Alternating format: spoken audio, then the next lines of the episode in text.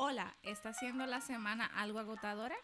¿Qué tal si te invito a escuchar este podcast para que recargues energías y encuentres el equilibrio?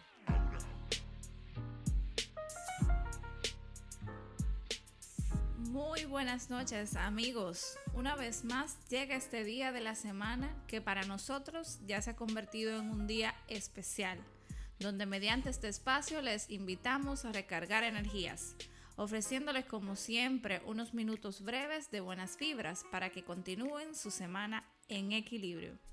Agradecemos la sintonía que hemos recibido con los dos primeros episodios y seguimos contando con su apoyo para que nos ayuden a promover con más personas este espacio y así podamos seguir creciendo como una comunidad equilibrada.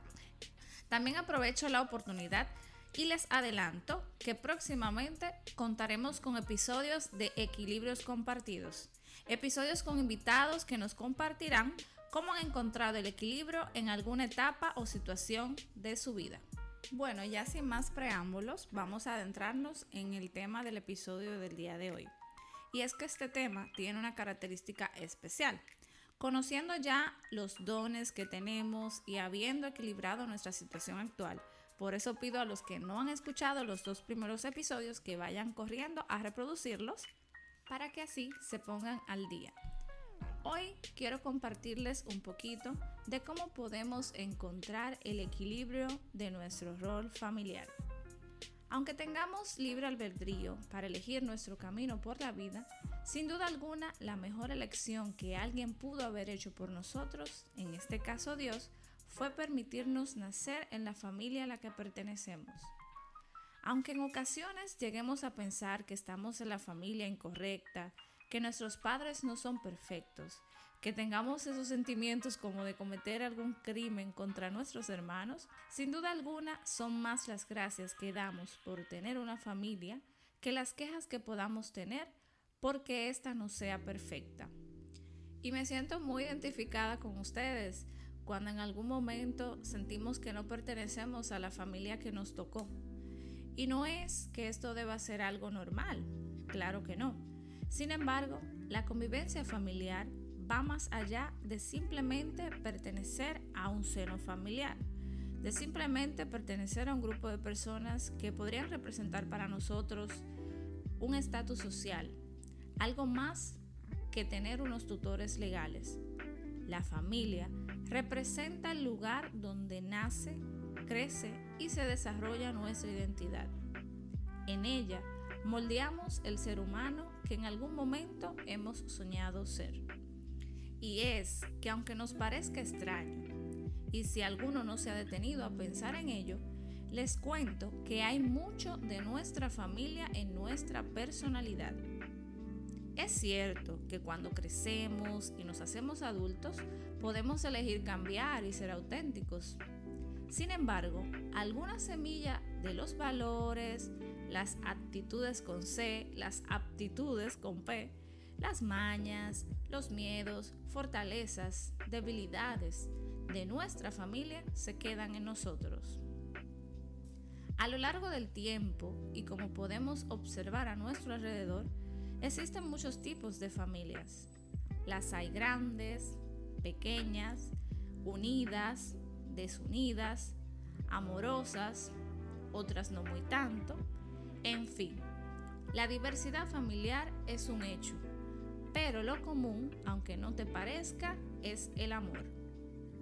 En tu familia siempre habrá alguien que te ame, alguien al cual le importas, alguien siempre dispuesto a recibirte con los brazos abiertos, alguien que no te juzga por tus errores, por tus desplantes, por tus enojos, por tus demonios.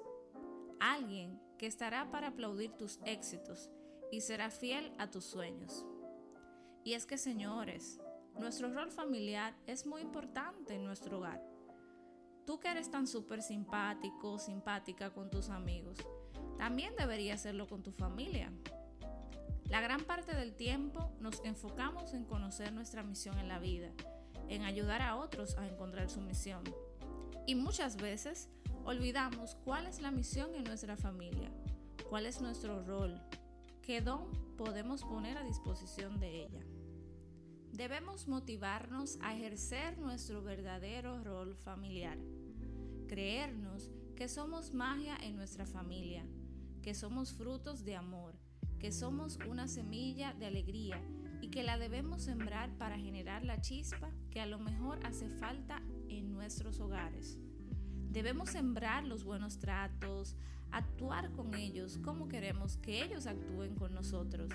Debemos ser los seres humanos más chulos que cualquier familia quisiera tener. Y es que, señores, si con nuestros amigos somos tan dispuestos, somos tan perdonables hacia ellos, hacia sus faltas, damos muchas oportunidades. ¿Por qué con nuestra familia no podemos hacer lo mismo? Ellos son los que siempre van a estar. Pasarán los años, pasarán los amigos, pero el cariño de ellos, el amor y la fidelidad siempre van a estar presentes. Encontremos, amigos, el equilibrio en nuestra vida familiar, valorando el tesoro de contar con personas que aún con actitudes desiguales nos podemos igualar en el amor, en el perdón y en la certeza plena de un refugio al cual podemos siempre volver y que se llama hogar. Cuidemos de esa fuente inagotable, cuidemos de nuestras relaciones familiares. No importan los disturbios que se hayan presentado, no importa el tiempo que haya pasado para reconciliarnos, lo que importa es el ahora y las oportunidades que tenemos para hacer que nuestro tesoro familiar sea el más preciado que podamos resguardar.